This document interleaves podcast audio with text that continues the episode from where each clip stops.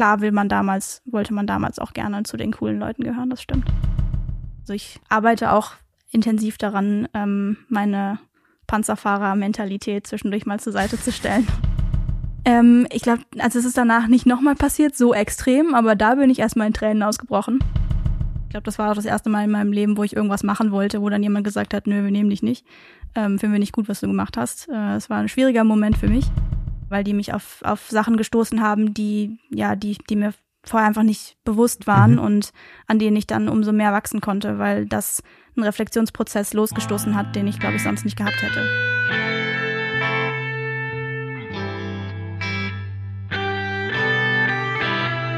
Moin aus Hamburg und herzlich willkommen zur ersten Staffel Produktmenschen, dem Podcast über die Menschen hinter den Produkten. Ich bin Tobias Freudenreich und meine Gäste arbeiten im Produktmanagement oder Produktdesign, führen selbst Produktmenschen oder auch ganze Produktorganisationen. Ich möchte sie kennenlernen und verstehen, was sie antreibt, was sie geprägt hat, wo sie noch hinwollen und warum sie überhaupt im Produktmanagement gelandet sind. Wahnsinn, die letzte Woche hat mich wirklich umgehauen. Vielen Dank für euer Feedback, eure Anregungen und eure Kritik. Ich hätte niemals damit gerechnet, so viel Resonanz gleich mit der allerersten Folge auszulösen. Ich hätte eher damit gerechnet, dass die DPA jetzt meldet, Hamburg, es ist offiziell. Auch der letzte deutsche Bundesbürger hat jetzt einen Podcast. Mein größter Dank, der gilt aber natürlich meinem wunderbaren Gast Arne Kittler. Wer die Folge noch nicht gehört hat, der sollte es gleich im Anschluss an die heutige Folge mal tun. Und vielen Dank auch an alle, die schon auf Abonnieren oder Folgen geklickt haben. Damit zeigt ihr mir, dass ich weitermachen soll und helft mir auch, den Podcast bekannter zu machen. Wenn du also Produktmenschen noch nicht abonniert hast, dann könntest du das ja zum Beispiel jetzt machen. Du findest den Podcast auf Spotify, Apple Podcasts, Deezer und überall, wo es gute Podcasts gibt. Neuerdings übrigens auch auf Google Podcasts. Ich freue mich natürlich riesig, wenn du weiterhin Feedback oder Anregungen für mich hast. Schreib mir jederzeit gerne an feedback@produktmenschen.de oder direkt über die Webseite produktmenschen.de. Auf Twitter findest du den Podcast unter @produktmenschen und der Instagram-Account heißt ebenfalls einfach Produktmenschen.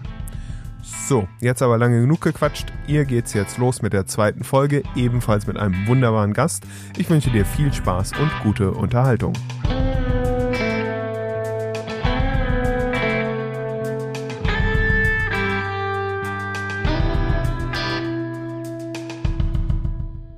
Mein heutiger Gast wurde nur wenige Tage nach dem Mauerfall in der westlichsten Großstadt Deutschlands in Aachen geboren.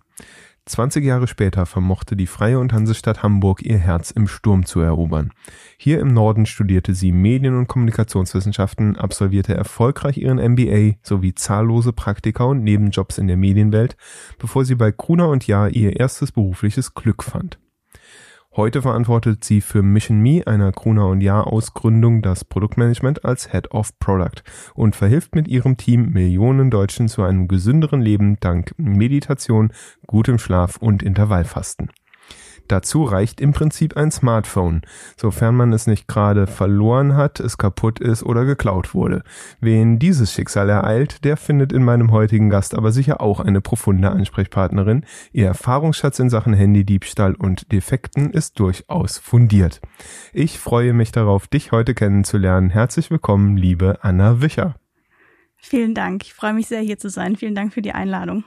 Sehr gerne. Danke, dass du ihr gefolgt bist. Wir kennen uns tatsächlich noch nicht, außer vom Vorgespräch. Äh, Im Vorgespräch habe ich dir versprochen, dass ich dir keine Facebook-Freundschaftsanfrage schicken werde, äh, um dein Profil nach interessanten Gesprächsthemen zu durchsuchen. Äh, glücklicherweise sind aber die meisten deiner Facebook-Einträge öffentlich einsehbar. Ähm, und so habe ich ein bisschen dann doch in Erfahrung bringen können. Unter anderem, wie gerade in der Anmoderation gehört, dass deine Beziehung zu Mobiltelefonen, äh, wie soll ich sagen, ja, fra fragil ist. Ähm, wie ist die aktuelle Lage? Pechsträhne überwunden oder gerade wieder nicht erreichbar?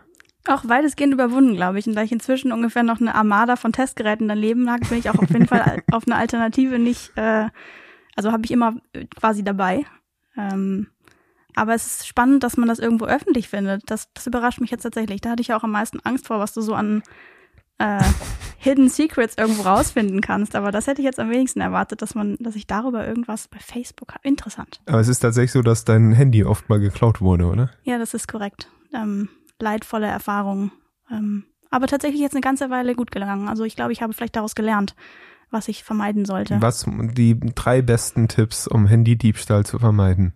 Tipp 1. Ähm, nicht auf dem Hamburger Berg rumlaufen. Tipp 2. Äh, nicht betrunken U-Bahn fahren und das Handy auf dem Schoß liegen haben, während man fast eingeschlafen ist. Tipp 3. Ähm, da fällt mir jetzt nichts mehr ein. Okay, aber das ist ja schon mal, wir sind ja hier auch so ein Service-Podcast. Das sind ja schon mal sehr äh, nützliche äh, Tipps. Äh, nicht betrunken auf dem Hamburger Berg U-Bahn fahren, habe ich mir gemerkt. Zweites Muster in deinem Facebook-Feed äh, habe ich gefunden, da geht's oft um das Thema Schlaf beziehungsweise Müdigkeit. Ähm, insbesondere so aus der, der Zeit deines Studiums, glaube ich. Bringt mich zu der Frage, wie, wie, wie gut helfen dir die Apps von Mission Me? Ich wollte gerade sagen, also ich kann das tatsächlich nicht mal so richtig erinnern, dass ich so viel über Müdigkeit gepostet habe, aber vielleicht war das sowas, was in meinem Unterbewusstsein gearbeitet hat, warum ich jetzt eine App mache, die einem hilft, besser zu schlafen. Und Ähm, hilft sie dir besser zu schlafen? Ich habe tatsächlich nicht so viel Probleme mit dem Schlaf, aber ich schlafe tatsächlich sehr gerne zu unseren Schlafgeschichten ein. Die machen einfach Spaß und äh, man verschwindet irgendwie in irgendwelchen Welten. Also ich muss sagen, ich kenne mich durchaus aus mit dem Thema nicht schlafen können, beziehungsweise also nicht mit dem Thema nicht einschlafen können, aber nicht ausschlafen können. Ähm, würde mir die App da helfen.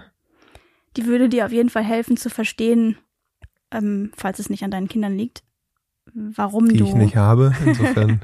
warum du nicht ausschläfst ähm, und Strategien zu finden, das zu verbessern. Jetzt habe ich bei allem, was ich bisher über gesunden Schlaf verstanden habe, ähm, bisher immer verstanden, dass man möglichst wenig mit dem Smartphone zu tun haben sollte, abends wegen des blauen Lichts und sowieso äh, als ein hochpusht, aufregt, was auch immer. Social Media vorm Einschlafen, ganz dumme Idee. Podcast hören, sehr gute Idee.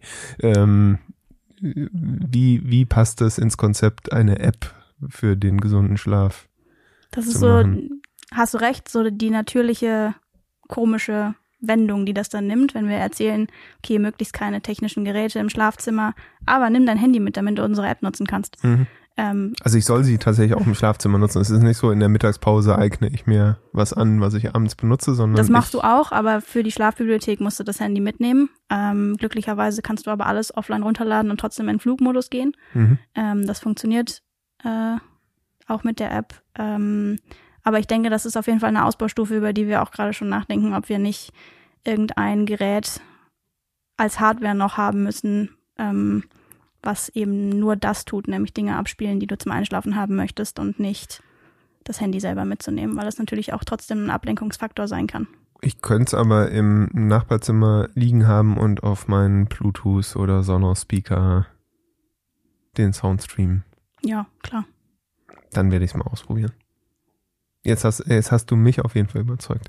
Ähm, sind wir ja schon so ein bisschen bei deinem aktuellen Arbeitsalltag. Head of Product bei Mission Me. Was heißt das? Was ist das genau? Was machst du? Was machst du eigentlich beruflich? Gute Frage. Vielen Dank für die Frage.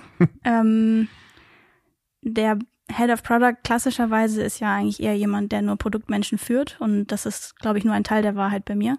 Ähm, also ich bin auf jeden Fall auch noch Produktmanager, wenn man. Du musst noch selber Ich arbeiten. muss auch noch selber ran, ich muss auch noch Ach, selber ey. Dinge tun. Was ist da nur Ähm, schiefgelaufen? wir sind halt einfach noch ein sehr kleines Team. Ähm, aber Head of Product heißt bei uns natürlich auch, also ich habe auch Leute, die ich führe und die ich versuche äh, bestmöglich zu befähigen, das zu tun, was sie tun möchten und wollen äh, bei uns im Team und was wofür sie da sind. Ähm, das ist aber eben nur ein Teil der Aufgabe. Der Rest ist halt auch wirklich mich um die Produkte auch mit selbst zu kümmern und mit Usern zu sprechen und die nächsten Features zu definieren und zu gucken, was wir da, wie wir es weiterbringen wollen. Was ist denn der Teil in deinem Job, der dir am meisten Spaß macht? Das ist eine Frage, die ich mir in letzter Zeit auch immer öfter stelle und ich bin immer so ein bisschen zwiegespalten. Also die Führungsaufgaben bringen mir total viel Spaß, weil die jetzt auch noch nicht so lange da sind bei mir Mhm. und einfach eine neue Herausforderung, die dazugekommen ist, die total spannend ist und mir auch total viel gibt. Ähm, aber wenn ich dann wieder in Discovery von, okay, was müssen wir jetzt hier eigentlich als nächstes machen und einen irgendwie User Research, den wir gemacht haben, auszuwerten und dann irgendwie eintauche in, was passiert jetzt hier eigentlich und am Produkt zu arbeiten und mit unseren Designern zu brainstormen, was da jetzt irgendwie passieren soll, ähm, dann, dann, dann bin ich im Flow. Und dann, okay. dann kommt die, die kommt die Leidenschaft raus und ich merke fünf Stunden später erst, dass fünf Stunden vergangen sind. Also beid, beides spannend irgendwie. Ja, auf jeden Fall. Das heißt, eine reine Führungsrolle würde dich im Moment gar nicht so sehr reizen, weil du genau diese Mischung. Ich finde die Mischung eigentlich Magst? richtig cool, weil also ich brauche das auch zwischendurch nochmal irgendwie wirklich auch meine Hände dreckig zu machen. Ähm, das, ich weiß nicht, ich bin das gerade noch so ein bisschen am Eruieren, auch für mich selber rauszufinden, ähm, ob ich irgendwann mal eine reine Führungsrolle machen will. Ähm, ich finde es total schwer. Also ich finde es wirklich richtig schwer. Es ist zu entscheiden, oder? Ja, auch Ja. zu sagen, okay, ich wäre happy damit, nur das zu machen. Also klar, das macht mir mega viel Spaß. Ähm, aber im Moment wäre ich halt, okay, da fehlt mir was. Irgendwie, weil da, da geht so dieser Kontakt zum Produkt irgendwie so sehr verloren und zum, Mhm. zum Produkt und zum Nutzer und ja, wofür ich das eigentlich mache. Ähm, Was ist denn auf der Habenseite? Was macht dir denn Spaß bei Führung? Du hast eben so, hattest richtig leuchtende Augen, als also Führung macht mir Spaß. es macht mir halt Spaß zu sehen, wie jemand weiterkommt und wie ich irgendeinen Impact haben kann, auch wo jemand anderes die leuchtenden Augen entwickelt und irgendwie merkt, okay, ich kann hier irgendwie wachsen und ich kann irgendwie was beitragen und kann irgendwie am Produkt was tun und ich habe irgendwie geholfen, dass Mhm. er, er oder sie da hingekommen ist. Das macht halt Spaß. Also das ist halt schön zu sehen, einfach wenn man das Gefühl hat, da, da kann man vielleicht auch was beibringen oder da kann man irgendwie dafür sorgen, dass es für jemanden besser funktioniert als vorher. Was ist denn der Teil in deinem Job, den du morgen am allerliebsten los wärst? Ganz schwierige Frage, wenn der Arbeitgeber zuhört, aber Ähm, gute Frage. das ist ein Nischen-Podcast, den hört keiner. muss ich tatsächlich gerade kurz drüber nachdenken. Ähm, wahrscheinlich sind es die Momente, wo ich versuchen muss zu verstehen, was mein Data Analyst mir erklärt, über was er da jetzt gerade wieder gemacht hat.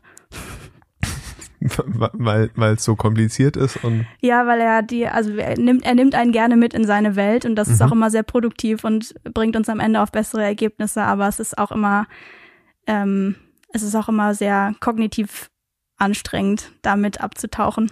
Ähm, okay, also Ma- Mathematik, Statistik, äh, nicht, nicht so dein Lieblingsgebiet, oder? Nee, irgendwie. Ich brauche nur Ergebnisse. irgendwie, ich sag mir einfach, was dabei rausgekommen ist. Ich, ähm, Hauptsache, ich muss nicht genauer da verstehen, was da jetzt passiert oder da tiefer einsteigen. Ich beschuldige dafür eigentlich immer noch meinen Mathelehrer in der Schule, weil der war einfach komisch und der hat mir ein komisches Verhältnis zu diesen Themen beigebracht. Was alle Klischees deiner Schulform erfüllt. Ähm, Oder? Aber wir verraten noch nicht zu viel, weil darauf kommen wir erst im übernächsten Blog zu sprechen. Ähm, ich würde gerne mal mit dir, wie es hier so inzwischen schon äh, üblich ist in diesem Podcast, eine Reise in die Vergangenheit unternehmen, ähm, um dich mal ja von Grund auf kennenzulernen, nämlich äh, aus der Kindheit bis in die Gegenwart äh, würde ich gerne eine Reise mit dir unternehmen. Du bist geboren im November 89 in Aachen, haben wir schon gehört, kurz nach dem Mauerfall, ist nicht, aber nicht ganz korrekt. ist nicht ganz korrekt. Es ist zwar, sagen wir, 15 Minuten von Aachen entfernt, aber tatsächlich geboren bin ich in Belgien. In Belgien. Zu Hause. Jetzt verwirrst du mich. Zu, zu Hause, das heißt, du, du hast gar, bist gar nicht in Aachen aufgewachsen. Doch, Hauset ist ein Vorort von Ach so, Aachen, du bist der zu Hause, also im, im, im Elternhaus, Genau, im zu, Elternhaus zur Welt geboren, gekommen, eine genau. Heimgeburt. eine okay, jetzt, Heimgeburt dich und das Haus meiner Eltern steht in Belgien. Dementsprechend ist es nicht ganz korrekt zu sagen, dass ich in Aachen geboren bin. Das heißt, du bist Belgierin.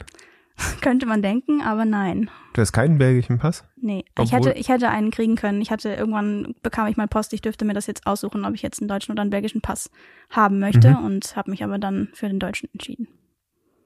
In, in welchem Alter durftest du das wählen? Das weiß ich gar nicht mehr genau. Und das war aber auf jeden Fall noch zu Zeiten, wo man nicht zwei Pässe haben Mhm. durfte.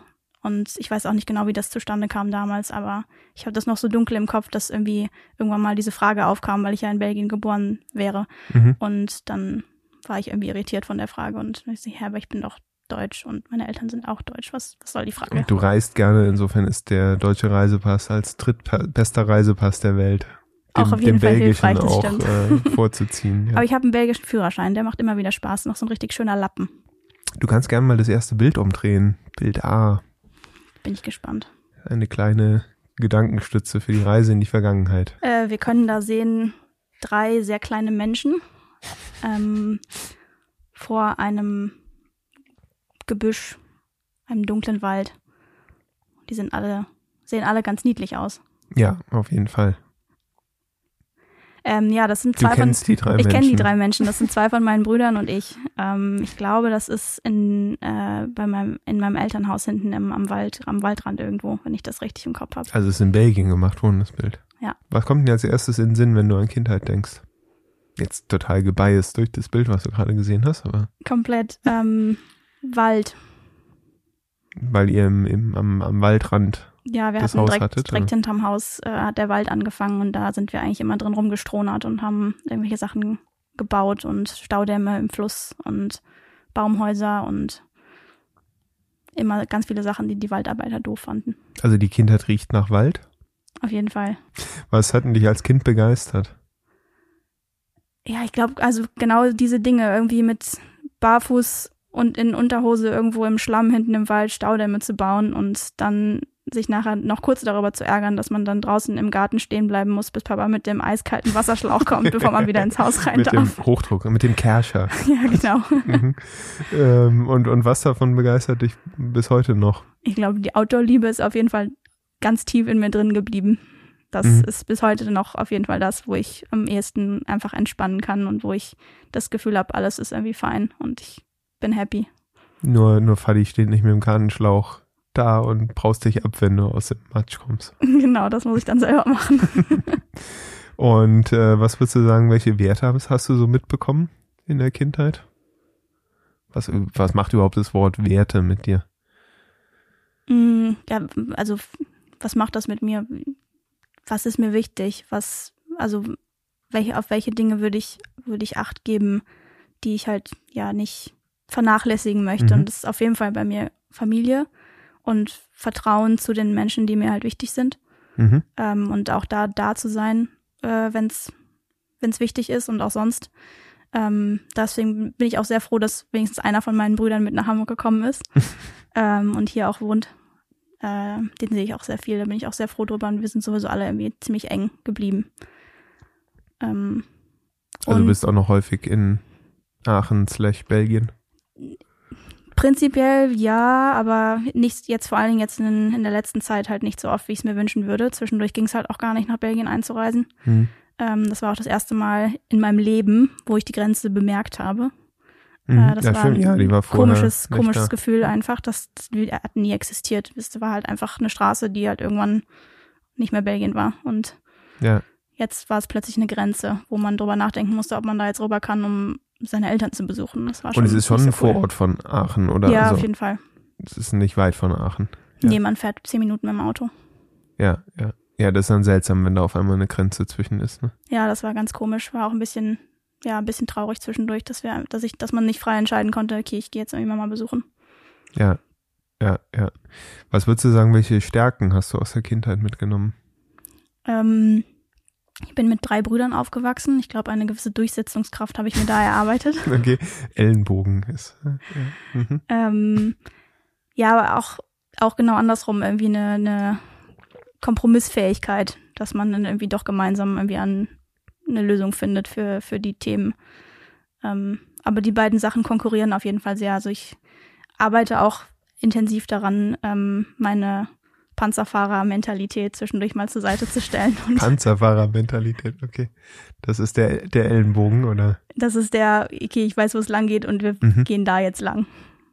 So damals im Wald vor, vor, vor, vorweg ähm, angeleitet, wo das Baumhaus gebaut wird, oder? Ja, so ungefähr. Und irgendwie einfach eine klare Meinung zu haben, damit die überhaupt zur Geltung kommt bei, bei den drei anderen. Mhm. Und wa warum versuchst du es dir abzueignen? Könnte man auch sagen, das ist auch Führungsstärke, oder? Auf jeden Fall, aber wenn du im Panzer sitzt und einfach geradeaus fährst, dann machst du halt auch Sachen kaputt. Und manchmal ist es halt besser, außen rum zu fahren, weil man dann auch vielleicht andere Perspektiven nochmal mitkriegt. Mhm. Okay, das, das wäre jetzt so mal ein sehr schönes Beispiel. Was musstest du verlernen, was du in der Kindheit gelernt hast? Das wäre wär genau das Beispiel, oder? Ich glaube, ich würde, ich würde es vielleicht nicht verlernen nennen, sondern eher zu wissen, wann das an der, an der, wann das der richtige Weg ist und wann nicht. Ähm, und auch, ja, mir darüber bewusst zu sein, wenn ich wieder in den Panzer gestiegen bin und dann vielleicht überlegen, ob ich nicht doch lieber den Geländewagen nehme, weil der Und- kommt, der kommt auch über die Hubbel drüber, aber der macht nicht dabei alles kaputt. Und, und schaffst du es heute, das in der Situation sogar bewusst einzusetzen? Manchmal. Weil das wäre so die Königsdisziplin, ne? Dass du sagst, ich steige gerade bewusst in den Panzer, äh, weil jetzt ist es kurz mal notwendig, dass ich hier die Gänseblümchen plattwalze. Ja, ich würde es eher, also sagen wir, ich, ich schaffe es manchmal nicht in den Panzer zu steigen ähm, und dann halt zu sagen, okay, das ist jetzt hier vielleicht gerade der falsche Weg, weil ich mhm. schon eher auch jemand bin, der dann halt eine klare Meinung hat und irgendwie sagt, wo ich jetzt lang will. Ähm, und das habe ich gelernt, auch oft gut, vielleicht nochmal kurz nachzufragen, ob es noch andere Wege gibt, ähm, die man, die ich, die ich vielleicht so nicht im Kopf hatte. Mhm. Und wodurch hast du es gelernt? Ähm, ich glaube viel durch Feedback von Kollegen und Kolleginnen, die, wo einfach in der Reflexion, wie wir zusammenarbeiten und ähm, auch in den ersten Erfahrungen, die man mal gemacht hat, wenn man mal zugehört hat, was halt noch für, für andere Wege da eventuell da sind und ähm, dass es halt auch mal eine Lösung geben kann, die ich vielleicht noch nicht im Kopf hatte. Mhm. Also durch die, durch die positive eigene Erfahrung? Genau, ich wäre einfach in, in eher der Erfahrung, das mal zuzulassen und dass es dann eigentlich gut war, aber halt auch in dem Feedback von anderen, ähm, dass es doch vielleicht mal eine Idee wäre, das mal auszuprobieren. Ähm, ja. Jetzt, jetzt äh, ähm, höre ich ganz viel, auch, auch so von Coaches, äh, dass sie so ganz wenig Feedback bekommen. Hast du dir aktiv Feedback gesucht oder bist du so sehr Panzer gefahren, dass man mal, dass man dich mal auf den Pott setzen musste? Nee, das habe ich mir eher gesucht. Also es ist, ist ja auch nicht so, als würde in den meisten Fällen den, den Plan, den ich irgendwie mache, dann, als würde der nicht funktionieren und am Ende zum Ziel führen. Aber es gibt halt auch oft dann noch andere Wege, die auch zum Ziel führen und noch vielleicht andere Themen mitnehmen, die man sonst vielleicht nicht mitnimmt oder die man sonst in drei Wochen oder drei Monaten wieder auf den Tisch bekommt. Ähm, und das ist schon eher geholtes Feedback und der Wunsch, sich da auch weiterzuentwickeln und irgendwie über mich zu lernen, was, ja, was ich noch besser machen könnte. Ähm, wobei mein Kollege Jochen, der mit dem ich jetzt gerade zusammenarbeite, mhm. der bei uns Head of Technology ist, ähm, von, der kam auch schon gerne mal zwischendurch zu mir und hat mir Feedback zu Dingen gegeben, wie ich so agiere, was immer sehr willkommen war und was mich auf jeden Fall, glaube ich, schon sehr viel weitergebracht hat immer sehr willkommen klingt mir zu äh, fast schon euphemistisch. Die, also äh, bist du so, dass du sagst, egal wie das Feedback ist, ich kann nur dran wachsen oder ist auch mal, dass du sagst, oh, das ist jetzt ein Feedback, da habe ich gar nicht drum gebeten. Ähm, ich habe bestimmt auch schon mal Feedback bekommen, um das ich nicht gebeten habe, aber ich habe bisher noch nicht erlebt, dass ein Feedback mich nicht in irgendeiner Form weitergebracht hat. Hast du mal ein Feedback bekommen, was so richtig wehgetan hat? Mm, mm, nicht, dass ich jetzt das gerade so präsent hätte. Also so weh kann es nicht getan haben, sonst würde ich es wahrscheinlich jetzt erinnern. Wenn, wenn, ähm, ich, wenn du überlegst, die so die zwei, drei Male im Leben, wo du ein richtig hilfreiches Feedback bekommst, also wo du sagst, das war ein Feedback, das kommt mir sofort in den Sinn, weil das hat mich weitergebracht. Fällt dir da spontan was ein? Also ohne, dass du es benennen musst, aber du hast was vor Augen? Ja, ich habe auf jeden Fall zwei Sachen vor Augen. Wie, wie war das in der Situation? Es hat, hat sich das cool angefühlt oder? Nee. Also im ersten Moment auf keinen Fall.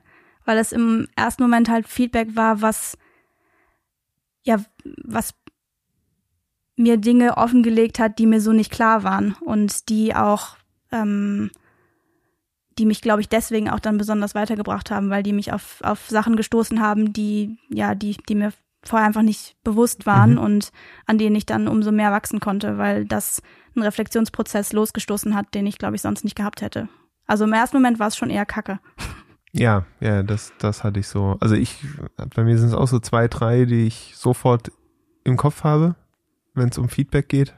Und die an denen, also diejenigen, die im Gedächtnis bleiben und an denen, wo ich sagen würde, wo man wirklich dran wächst, sind die, die im ersten Moment so richtig wehtun, weil sie irgendwas getroffen haben, ne? Wie du sagst, entweder was entdeckt haben, was, wo du einen völligen Blindspot vorher hattest, oder sowas, was dir eigentlich selber schon klar war, aber du dir noch gar nicht selber eingestehen wolltest. Und in dem Moment, wo jemand von außen so den Finger in die Wunde legt, tut die Wunde auf einmal weh. Ja, es war für, also es ist dann auch so ein Perspektivwechsel gewesen an der Stelle. Also ich habe vorher halt mein, meine Sicht der Dinge ganz klar gehabt, so und warum ich wie da an welchen Stellen ähm, agiere oder das gemacht habe. Und plötzlich war da halt so eine ganz andere Sichtweise ähm, auf die gleiche Situation, die mich erstmal zur Seite gestellt hat, wo ich dachte, wow, okay, krass, so kann man das auch irgendwie erlebt haben. Und mhm. ähm, auch. Da komme ich ja ganz, schneide ich ja ganz schön schlecht ab in der in dem Perspektivwechsel. Ja, oder? genau. Also ja. da, da, da gab es halt echt so Sachen, wo die, die ich nicht auf dem Zettel hatte, die auch, die dann auch direkt schon mit einer von einer sehr reflektierten Stimme kamen, die dann auch mir schon den Gefallen getan hatte, das mitzuanalysieren, woran oh das jetzt eigentlich Gott. gelegen hatte. Ja. Mhm. Ähm, wo ich dann erstmal relativ sprachlos da stand und das, glaube ich, eine, eine Zeit lang gebraucht habe, das auch zu verarbeiten. Aber im Nachhinein ähm, war das total wertvoll und total cool. Jetzt bist, jetzt bist du ja heute in einer, in einer Position, wo du durchaus auch mal häufiger Feedback geben musst. Wie haben dich deine eigenen Feedback äh, entgegennehmenden Erfahrungen geprägt in, in der Art und Weise, wie du heute Feedback gibst?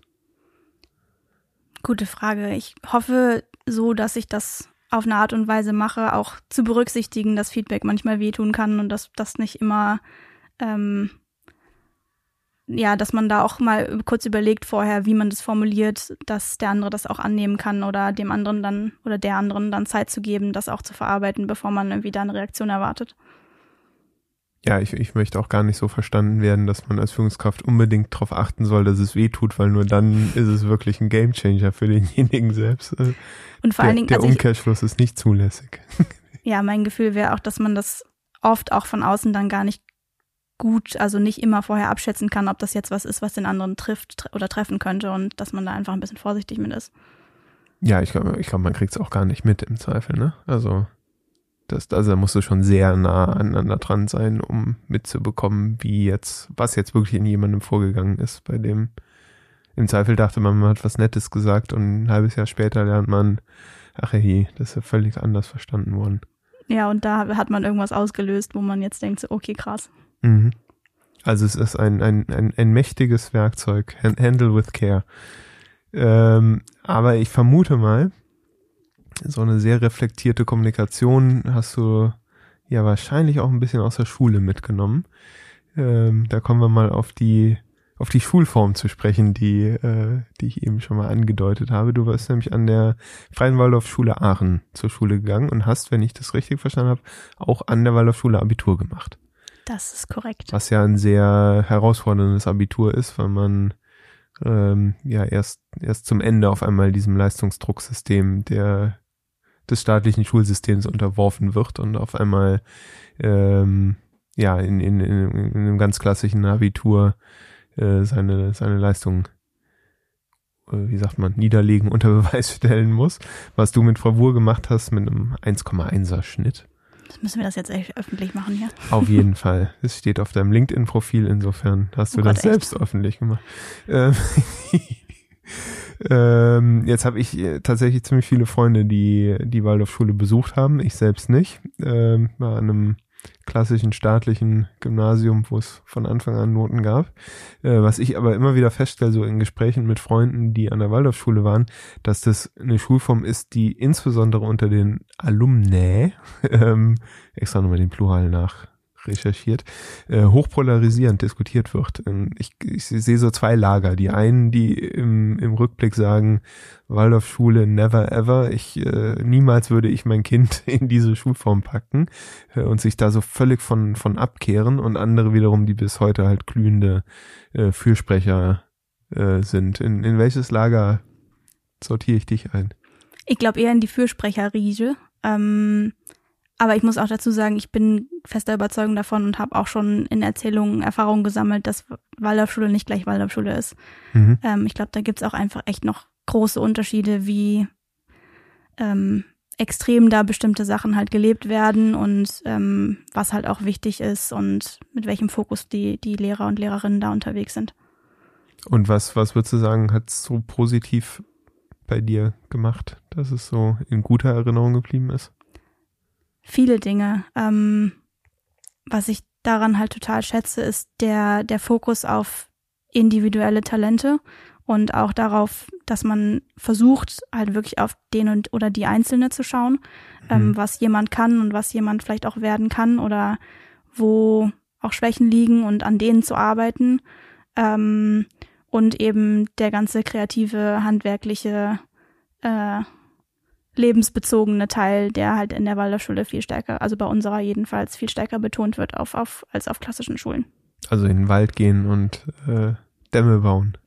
Ja, das habe ich ja zu Hause gemacht. Ähm, eher so Sachen wie ähm, Gartenbauunterricht, dass Mhm. wir irgendwie einen eigenen Garten hatten oder dass ich mein eigenes Bett in der Schule mal gebaut habe als Projekt oder dass ich nähen gelernt habe oder dass ich ähm, ja Kreativprojekte im Kunstbereich sehr ausleben konnte. Mhm. Ähm, also all solche Sachen, die jetzt nicht irgendwie klassische Lernsachen sind, ähm, die man so aus normalen Schulen kennt. Klassische Jahreszahlen im Geschichtsunterricht auswendig lernen, Genau. die man unmittelbar danach wieder vergessen hat. Ja. Und äh, was würdest du vielleicht kritisieren aus heutiger Sicht? Ähm, den Eurythmieunterricht? Okay, Klassiker. Ja. Hast du dein Eurythmiekleid noch? Ich hätte dich nicht auf Eurythmie angesprochen, wenn du es. Na, das ist ja auch, also ich finde es auch nach wie vor sehr lustig, diesen, dieses Unterrichtsfach. Und man muss auch dazu sagen, dass ich das auch nicht lange hatte.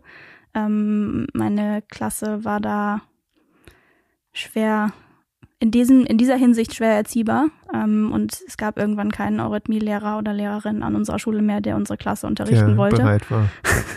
Dementsprechend hatte sich das Thema relativ schnell für uns erledigt. Ähm, aber so retrospekt, äh, retrospektiv betrachtet ähm, ist das natürlich auch einfach nur irgendeine Art von Körperwahrnehmung, die man da lernt und die man versucht Kindern beizubringen, die gerade pubertieren und das, ja.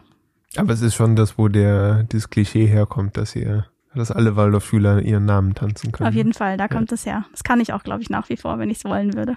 Gut, Anna ist auch nicht so komplex, oder muss das im Nachnamen mittanzen? Nee, da muss man sich dann nur zwei, zwei Buchstaben merken. In, Ja. in den Armformationen und Beinformationen. Was für eine Schülerin warst du? Ich war, glaube ich, eher die brave Schülerin, die auch irgendwie ihre Sachen gut gemacht hat. Ähm, und war auch eigentlich immer gut in den Sachen. Ähm, Also fleißig, ja, auf jeden Fall. gewissenhaft. Also ich war immer schon irgendwie gründlich und habe das irgendwie gewissenhaft auch, ja, das sind auf jeden Fall Worte, die passen würden. Ähm, Denke ich auch auf meine Schulzeit. So, wenn, wenn man vielleicht im Klassenkontext guckt, dann habe ich auf jeden Fall auch nicht zu den, zu den Cool Kids gehört, die irgendwie in der Raucherecke stehen, sondern eher, eher zu den Einzelaußenseitern, die dann so eine kleine Gruppe von äh, Strebern Mhm. ich will es eigentlich nicht Streber nennen, aber wir waren halt, ich habe an der Waldorfschule gelernt, dass äh, nicht zu der großen Gruppe gehören auch Spaß machen kann. In, inwiefern? Ne, ich habe Also ich wa- war auch nie in der großen Gruppe in der Schule und mir hat's nicht so viel Spaß gemacht. ja, also gab auch Momente, wo ich das auch sicherlich damals sehr anders gewollt hätte. Ähm, aber ich fand auch schon immer meine Freundschaften und Beziehungen, die ich da halt hatte, total klasse und habe da einfach auch viel Mit dem Big Bang Theory Circle. genau viel mit mit äh, meinen Leuten halt irgendwie ge gemacht und wir waren halt so unser eigener unsere eigene Crew ähm, und das war irgendwie auch cool aber ja ne, klar will man damals wollte man damals auch gerne zu den coolen Leuten gehören das stimmt Fällt dir irgendwas ein, wo du sagst, das, das war so mein Antrieb damals? ja also ich bin relativ künstlerisch unterwegs gewesen auch da Mhm. also damals ähm, nicht auch damals sondern damals heute ist es nicht mehr ganz so stark Mhm. ähm, und hab halt gerne, also gerne viel gezeichnet und ähm, war da halt total kreativ. Ähm, parallel zu ähm, immer mal wieder einfach neue Sachen ausprobieren. Also ich habe, äh, glaubt man mir nicht, wenn man weiß, wie groß ich bin, aber ich habe drei Jahre lang Basketball gespielt. Mhm. Ähm, und dann habe ich mehrere Jahre lang Capoeira gemacht, ähm, ganz viel Salsa getanzt.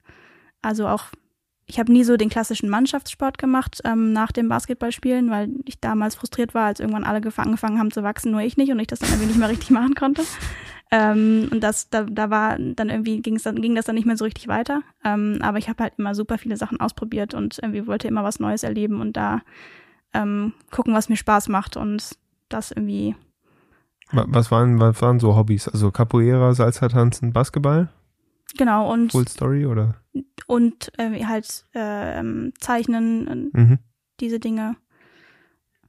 Ja, das sind so die, die wichtigsten dann, Sachen, die mir einfallen. also bis auf das Basketball ist es ja dann wirklich alles eher kein Mannschaftssport. Würdest du sagen, du bist eher Einzelplayer als Teamplayer oder? Jetzt kommt natürlich ein ganz laut starker Protest, aber. Auf jeden Fall. Ich glaube, in jedem Einzelsport steckt auch irgendwas, äh, was mit dem Team zusammen hat. Also Salsa tanzen alleine ist relativ schwierig. Ähm, und da liegt. Stimmt, Tanzpartner braucht man schon. Das ne? liegt auf jeden Fall, der Großteil davon liegt im Vertrauen gegenüber dem anderen, der mit dir zusammen tanzt und da auch aufeinander einzugehen und das, dass es dann eben zusammen funktioniert. Ähm, genauso beim Capoeira. Capoeira ist, ich weiß nicht, ob du das kennst, ähm, so wie es funktioniert. ist ein Kampfsport, aber auch Tanz. Mhm. Ähm, Im Grunde, also kommt aus Brasilien ähm, und ist ein, ein Kampfsport, der damals die, ähm, der dort entstanden ist, als Tanz getarnt ähm, Mhm. von, den, von den damaligen Sklaven dort, ähm, um sich fit zu halten und das Ganze aber heimlich zu machen, eben als, als Tanz Ah, zu tarnen. okay. Ähm, und da geht es im Grunde auch darum, dass du mit einem Partner zusammen diese Übungen ausführst und diese Tritte machst und quasi so auf den anderen achtest, dass du, dass er immer Zeit hat, dir auszuweichen. Ja, okay. Verstehe. Also es ist auch eine Art von Tanz, wie man aufeinander eingeht und immer den anderen im Blick hat ähm, und gleichzeitig halt eben die Tritte ausführt, die den theoretisch auch umhauen könnten. Und das ist genau das, was du heute mit deinem Tech-Partner machst, oder? Tanzt ihr Capoeira beruflich, oder? Schöne Überleitung. Ähm, ich, gute Frage. Es ist, also ich würde es vielleicht als ein, es ist kein Kampfsport, was wir machen. ich würde es harmonischer sehen, äh, wie wir zusammenarbeiten. Aber es ist schon ein, ein, ein äh, ja, sich gegenseitig challengen und sich, du hast eben so schön gesagt, sich, sich fit halten ähm, für was da auch als nächstes kommt. Ist das eine Parallele? Vielleicht ein bisschen. Also ich, es macht mir total viel Spaß, mit, mit, ähm, mit Jochen da zusammenzuarbeiten, weil er einfach mal eine ganz andere Perspektive auf den, an den Tisch bringt. Und ähm, irgendwer hat mal gefragt, was eigentlich der Unterschied ist zwischen dem, was wir so machen. Und ähm, er ist halt irgendwie dafür verantwortlich, dass wir die Sachen richtig bauen und ich gucke halt, dass wir das Richtige bauen. Und das ergänzt sich halt meistens eher, als dass wir miteinander kämpfen müssen. Mhm. Also da habt ihr euch als Tandem gefunden. Ja, auf jeden Fall. Also es macht echt richtig viel Spaß mit ihm zusammen. Das ist super. Wir hoffen, dass ihr auch uns zuhört. ähm, Mal sehen. und gibt gibt's rückblickend was, wo du sagen würdest, na da war eigentlich schon in der Schulzeit erkennbar, dass ich mal eine richtig gute Produktmanagerin werde? Ich habe jetzt schon so ein paar Sachen gehört, aus denen ich so eine These aufstellen könnte, aber was, was geht dir durch den Kopf?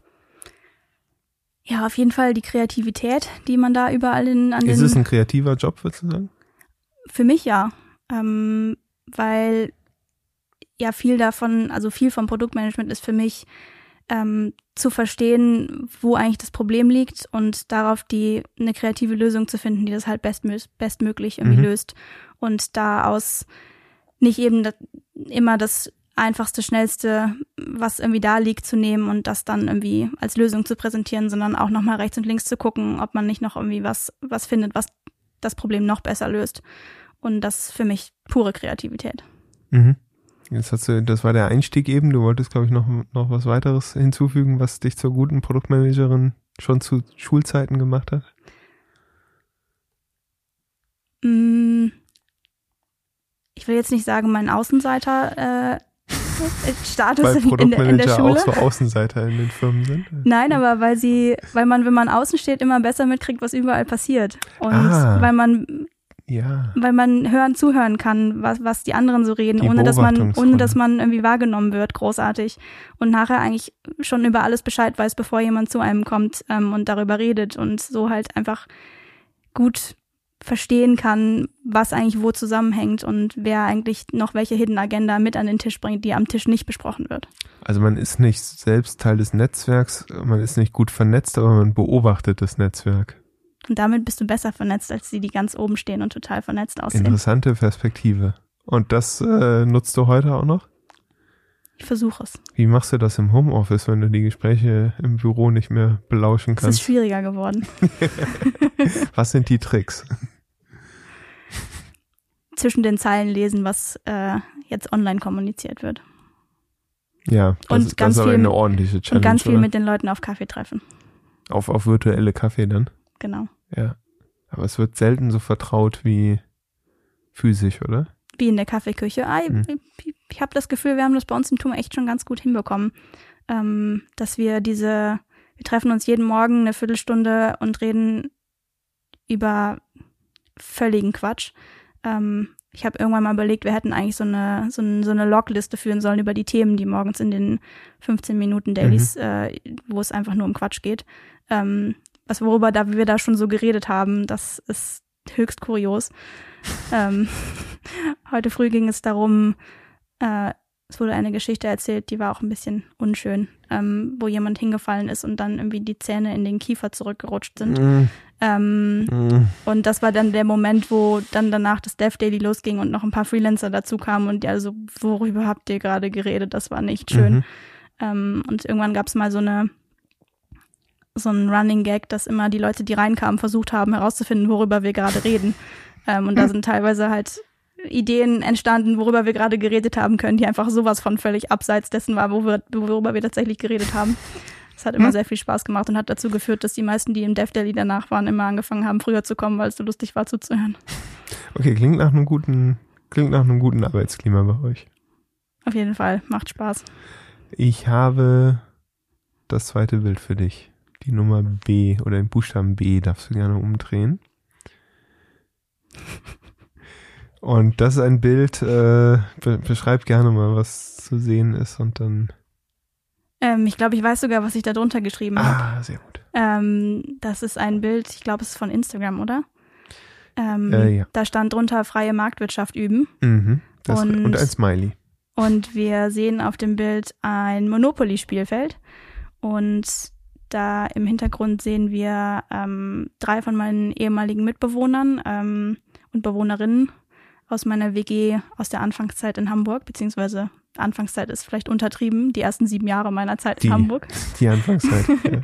Und äh, rechts noch Jonas, mein Freund. Ähm, ja, wir spielen da Monopoly und das Übt die freie und übt Marktwirtschaft. die freie Marktwirtschaft. hab das, äh, du kannst dir vielleicht schon denken, warum ich es ausgewählt habe. Dein ursprünglicher Plan nach dem Abi war, Illustrationen zu studieren. Ähm, und schlussendlich bist du aber über Medien- und Kommunikationswissenschaften zum MBA-Studium gekommen. Relativ weit weg von, von Illustration. Ähm, klingt, klingt so ein bisschen nach äh, einem radikalen Umbruch. Also wie groß war der Sprung von der Waldorf-Schülerin zur MBA-Studentin? Das war auf jeden Fall ein weiter Weg dahin und auch nicht immer freiwillig. Ähm, es hat mich schon sehr getroffen damals, ähm, meine Illustrationsstudium-Bewerbung mit einer Ablehnung, ein, mit einem Ablehnung, Ablehnungsbescheid ad acta zu legen. Ähm, ich glaube, das war auch das erste Mal in meinem Leben, wo ich irgendwas machen wollte, wo dann jemand gesagt hat, nö, wir nehmen dich nicht. Ähm, finden wir nicht gut, was du gemacht hast. Äh, es war ein schwieriger Moment für mich. Ähm, Im Nachhinein bin ich eigentlich ganz froh darüber, dass das damals nicht geklappt hat und bestätigt mich auch in meiner Theorie, dass wenn Dinge nicht klappen, das immer irgendeinen guten Grund hat. Mhm. Ähm, ich hatte mich da dann aber in der Zwischenzeit so in Hamburg, in die Stadt Hamburg verliebt, dass ich gesagt habe, okay, da gehe ich jetzt einfach trotzdem hin, egal was ich da mache. Ich gucke einfach mal, was passiert. Und habe ja dann eine ganze Zeit lang noch im, im Kulturbereich war ich halt irgendwie unterwegs und habe Projektmanagement ähm, ähm, für eine kleine Galerie und ähm, Kulturagentur gemacht und auch da irgendwie ähm, Ausstellungen kuratiert, ähm, weil mich dieser ganze Kulturbereich halt total mitgenommen hatte und ich irgendwie dachte, wenn ich selbst schon nicht Illustratorin werden soll, dann will ich wenigstens in, irgendwie für andere Künstler, mit anderen Künstlern arbeiten und da mich ein bisschen einbringen. Und ja, da habe ich irgendwann festgestellt, ich habe jetzt keine Lust mehr, immer ähm, Budgets zusammenzukratzen und Gründe zu finden und irgendwie zu verkaufen, warum jetzt irgendwie dieses Unternehmen wieder ein Kulturprojekt finanzieren sollte. Und wollte dann dann doch nochmal lernen. Ich, also ich, ich war fest, felsenfest davon überzeugt, dass was mir jetzt eigentlich fehlt, ist dieser ganze Business-Aspekt und dieses ganze, ähm, ja, wie, aus den Projekten selber heraus das Geld zu produzieren und nicht immer irgendwo hinzulaufen und ähm, Unternehmen zu bitten oder eben irgendwelche Also du Budgets zu selbst finden. Kunstfördererin werden. Mäzenin. Vielleicht. ähm, genau, deswegen war meine Idee, wenn ich jetzt noch ein MBA mache, dann habe ich einmal diese ganze Business-Seite und da ist es dann vielleicht leichter, ähm, Projekte umzusetzen und man muss nicht immer nach Geld fragen. so Master of Business Administration. Ähm, und hast während dem Studium so viele Jobs gemacht, dass ich sie gar nicht alle aufzählen kann, aber es geht von einem Redaktionspraktikum beim Bunk Verlag Hamburg über einen Aushilfsjob äh, Job im, im Marseille schönes Restaurant am Hafen. Ähm, Projektmanager bei Kulturreich hast du schon genannt, dann Studentenpraktika bei Kuna und Ja, NDR, beim Kampnagel, beim Hamburger Abendblatt, äh, im Beta-Haus hast du gearbeitet, jetzt habe ich doch alle aufgezählt und es liest sich wie das Who is Who der Hamburger Presse- und Medienlandschaft. Ähm, bringt mich so ein bisschen auf den Punkt, also zum einen verstehe ich jetzt, warum Schlaf damals so ein häufiges Thema auf Facebook war. Zum anderen äh, frage ich mich, wie ehrgeizig bist du?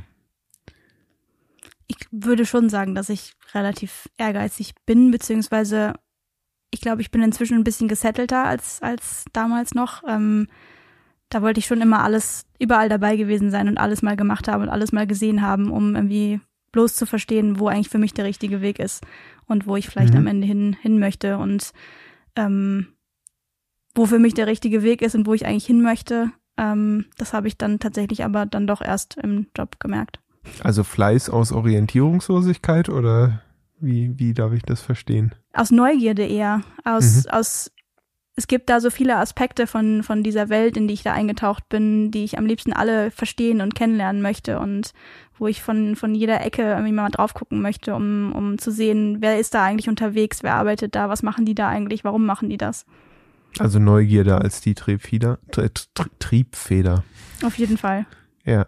Und ähm, jetzt hast du heute gesettelter, also nicht mehr so neugierig oder? Unbedingt noch genauso neugierig, aber nicht, nicht, nicht, nicht mehr so auf der Suche ähm, nach was größer, weiter, schneller, was ist da draußen äh, noch, noch, noch, noch so an, an Themen.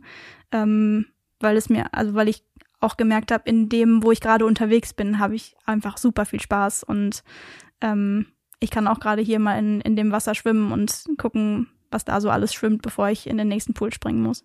Ja, ja, du hast so zwei Jobs gemacht, die mir natürlich ins Auge gesprungen sind. Das eine war die Projektassistenz beim Deutschen Radiopreis, wo du sicher das Who is Who der deutschen Medienlandschaft endlich mal privat kennengelernt hast. Das hat Spaß gemacht. Ja? Ja, das war wirklich, da, da konnte man mal mit, mit ein bisschen Promis quatschen. Das war nochmal ein anderes Erlebnis aus Wer der hat dich am meisten beeindruckt? Am meisten beeindruckt, das waren eigentlich immer die Musiker, die ja dann auf der Bühne standen nachher. Ähm, George Ezra fand ich sehr, sehr nett. Wirklich mhm. sehr sympathischer Typ. Ähm, Was war denn dein Job? Mit den die Künstler bei Laune halten oder? Nee, ich habe ähm, im Grunde in der in der im, in der Projektmanagement ähm, im Projektmanagement-Team vom Radiopreis, die das alles organisiert haben, Assistenz gemacht. Also hab mhm. da war so ein bisschen Mädchen für alles ähm, um die Dinge zu organisieren. Also zum Beispiel irgendwie gucken, dass das Programmheft rechtzeitig fertig wird und was die Inhalte da sind und mit den ganzen Agenturen von den Künstlern, die darin vorkommen sollen, irgendwie zu sprechen, dass wir alle Infos bekommen und alles, was man vorab braucht und dann auch am, am Tag selber halt irgendwie da vor Ort zu gucken, ähm, ja, überall hinzurennen und alles zu erledigen und alles zu besorgen, was gerade kein anderer machen kann. Ja, ja. Und zwischendurch als Benefit mit Künstlern sprechen. Genau. Ja. ähm, basierend auf einer fast vierjährigen Erfahrung als Aushilfe im Restaurant Marseille. Das war der, der zweite äh, Punkt, der mir ins Auge gesprungen ist, weil er so schön aus, aus dieser Serie rausfällt von äh, Gruner und Jahr NDR Kammnagel Hamburger Abendblatt und dann das Marseille. Ähm, was, was würdest du sagen, ähm, beim Radiopreis hat dir die Erfahrung aus dem Marseille geholfen? Ich glaube, die Erfahrung aus Marseille hilft mir nicht nur beim, hat mir nicht nur beim Radiopreis ge geholfen, sondern hilft mir bis heute jeden Tag, ähm, weil man finde ich, in der Gastronomie so viel darüber lernt, wie man mit Menschen redet und wie ein Kundenkontakt sein kann mhm. und wie was Service-Mentalität heißt und was es heißt, für andere Leute da zu sein und zu verstehen, was die wollen und das eben gut abzubilden. Und also ich glaube, ich habe sehr, sehr viel gelernt in diesem Job, auch wenn es einfach nur ein Job war, weil ich irgendwie auch noch mein Studium finanzieren musste zwischendurch und Praktika ja. damals noch schlechter bezahlt waren, als das heute an vielen Stellen der Fall ist. Ja, ja, also das war der, äh, der Job, der das Geld reingebracht hat. Ja. Und, und ähm, also Service-Mentalität in einem Restaurant lernen, dann würde ich sagen, ist gut, dass du ein französisches Restaurant ausgesucht hast, ähm, die ja doch noch ein, ja, wo, wo der gelernte Kellner durchaus noch was gilt ähm, und ein bisschen anderes Serviceverständnis vielleicht als äh, in in dem üblichen deutschen Restaurant herrscht. Was, was ist denn das im Kern, was du dir da mitgenommen hast? Wenn du sagst, Service-Mentalität gelernt. Auf den Kunden oder die Kundin halt zuzugehen und ähm, nicht nur die Karten auf den Tisch zu knallen, sondern zu verstehen, wann und was die gerade brauchen und haben wollen und die richtigen Dinge im richtigen Moment anzubieten. Also ich habe, wenn man es gut gemacht hat, hast du an dem Abend zum einen dreimal so viel Trinkgeld bekommen mhm. und auch dreimal so viel Umsatz gemacht, wenn du einfach die richtigen Momente abgepasst hast, wann die Leute vielleicht was haben wollen. Also ob ich wir hatten eben im Vorgespräch auch schon von deiner schlechten Erfahrung mit dem Service äh, äh, kurz gesprochen. Wir nennen jetzt aber nicht das Restaurant. Wir nennen auf keinen Fall das Restaurant. Es war auf jeden Fall nicht das Marseille. Ähm, und also es kommt halt einfach super viel auf den richtigen Moment an. Also ob ich jetzt dann am Anfang schon frage, ob sie nachher noch ein Dessert haben wollen. Ähm, ja, keine Ahnung, weiß ich vielleicht nachher. Ähm, ja. Und wenn du dann nachher aber da sitzt und dein Essen vor zehn Minuten abgeräumt wurde und du einfach noch tief im Gespräch bist und dann nochmal, hey, jetzt noch was Süßes, das wäre doch vielleicht das Richtige. Ähm, und da lernt man halt einfach, also ich habe da super viel darüber gelernt, wie Menschen funktionieren und wie auch wann, also wie, was für einen Unterschied auch Timing machen kann, einfach mhm. allein über, über, über diesen, ja, und wie viel man erreichen kann, wenn man einfach freundlich ist. Ja, also nichts nichts Schlimmeres, als im Restaurant zu sitzen und stundenlang auf ein leeres Glas zu gucken, ne? Ja. Und auch grundsätzlich einfach diese, mir hat das total geholfen, einfach wirklich noch so eine, ja, ich, eigentlich körperliche Arbeit zu machen, neben dem ganzen Studieren und Lernen und irgendwelche Kopfpraktika zu machen, wo man ähm, schlau sein muss, sondern in, in dem Moment einfach wirklich in Hochzeiten fünfmal die Minute die Treppe hoch und runter zu rennen und irgendwie Teller rauszubringen und Wein nachzuschenken und ähm, dann mhm. da irgendwie abends noch zu sitzen nach Feierabend und irgendwie noch ein Weinchen zu trinken und sich darüber zu freuen, dass man, dass der Abend irgendwie cool war und Spaß gemacht hat und alles gut funktioniert hat. Das ist einfach eine ganz andere Art von Arbeiten, die ich da gelernt habe, die mir auch super viel gebracht hat. Die auch erdet? Total. Ja. Auf jeden Fall. Also es ist einfach, ja, du bist halt dran, irgendwie auch an den Menschen und an, an dem Leben und äh, denkst einfach über andere Dinge nach.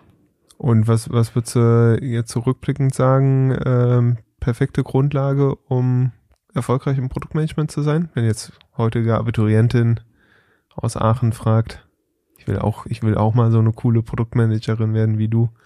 Ich stehe heute immer in der, in der Streberecke auf dem Schulhof. Irgendwann will ich mal cool sein und Produktmanagerin.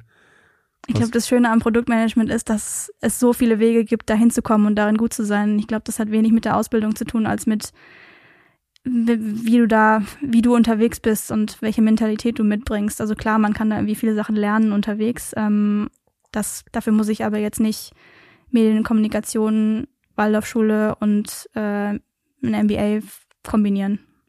Mhm, das, das ist ja so eine der Kernfragen, denen ich in, in dem Podcast so nachgehen will, weil also Produktmanagement ist so eine klassische Quereinsteigerdisziplin. Wir sehen das jetzt äh, mehr und mehr auch Studiengänge rund um Produktmanagement auf der, auf der Landkarte erscheinen. Und ich frage mich, ob, ob, das, ob das so bleiben wird. Wird es weiterhin eine Quereinsteigerdisziplin sein oder wird es irgendwann so durchprofessionalisiert sein wie andere Berufszweige und dann ne, sind wir irgendwann 50, 60 äh, Jahre alt und dann heißt es, na, ihr habt hier nichts mehr verloren, ihr habt das ja nie studiert. Das frage ich mich manchmal tatsächlich. Äh, man sagt ja zum Beispiel über den Journalismus, wenn man Journalist werden will, dann darf man nicht Journalismus studieren. Ja, ja. und das und gilt aber bis heute. Ne? Das gilt also, auch bis ja. heute und ähm, manchmal habe ich mich gefragt in letzter Zeit, ob das beim Produktmanagement eigentlich auch so ist. Ähm, weil ich immer das Gefühl habe, also mit allen Produktmanagern und Managerinnen, mit denen ich bisher so gesprochen habe, die haben irgendwie gefühlt alle was komplett anderes gemacht vorher. Und ähm, es gibt irgendwie ProduktmanagerInnen, die aus dem Design kommen, die total coole Sachen mit an den Tisch bringen. Und es gibt Leute, die kommen irgendwie aus dem Businessbereich, die bringen ganz andere Aspekte mit, aber sind auch super spannende Produktleute. Ähm, und wenn ich dann jetzt mir überlege, okay, es kommt jetzt einer, der hat einfach das Produktmanagement studiert, fehlt, mhm. fehlt dem oder der dann nicht irgendwas? Aber ich, ich weiß es nicht, also ich habe da keine Antwort drauf. Das, das ging mir nur schon mal so durch den Kopf, ähm, was das eigentlich ist, was man, was man da, ja, was, was sind eigentlich die Qualifikationen für Produktmanagement? Keine Ahnung, Kommunikation? Mit Sicherheit eine Schlüssel, Schlüsselqualifikation, ja. Wir kommen mal ähm, zur zum letzten Abschnitt im Lebenslauf, äh, wo wir noch einen Blick in die Zukunft werfen wollen, in die, in die Glas, in die Kristallkugel. Davor musst du eigentlich noch Bild C aufdecken. Schönes Bild. ähm, wir sehen hier ein Bild von ganz vielen Oh, das sind tatsächlich hier an der Stelle nur Frauen, Mhm. die äh, rote Roben tragen und so schöne äh, Abschlusshütchen, wie man sie aus Amerika kennt, ähm, wenn man da einen Abschluss gemacht hat, äh, die man dann am besten noch im nächsten Bild hoch in die Luft wirft. Habt ihr das gemacht? Das haben wir natürlich gemacht, aber dann erst vor dem Haus. War da schon klar, dass du zu Gruner und Jahr gehen wirst oder war das so noch alles offen? Äh, so halb halb. Also ich habe ja im, im letzten Teil vom, vom MBA schon im Greenhouse als Werkstudentin gearbeitet, ähm, habe da ein paar Projekte begleitet ähm, als Projektassistenz, äh, mehr oder weniger, also irgendwie halt mit, mitgearbeitet an den Themen. Und ähm, für mich war dann ganz klar, okay, ich, geh, ich laufe jetzt los und bewerbe mich hier und da und guck mal, wo, wo es mich jetzt hintreibt.